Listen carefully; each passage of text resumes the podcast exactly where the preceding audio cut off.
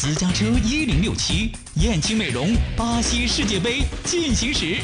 欢迎收听燕青美容巴西世界杯进行时，请听专题告别男神。今天说的是男神杰拉德加兰帕德。同样曾经是世界冠军的英格兰，在本届世界杯上的表现却欠佳，追随着西班牙的脚步，早早被淘汰了。三狮军团的告别，更代表着一个时代的结束。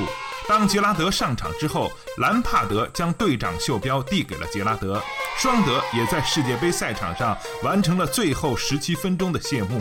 赛后，英格兰的正副队长互相告别，赤裸上身的兰帕德紧紧地和杰拉德拥抱在一起，互相致意。这一刻，宣告着英格兰将告别双德时代。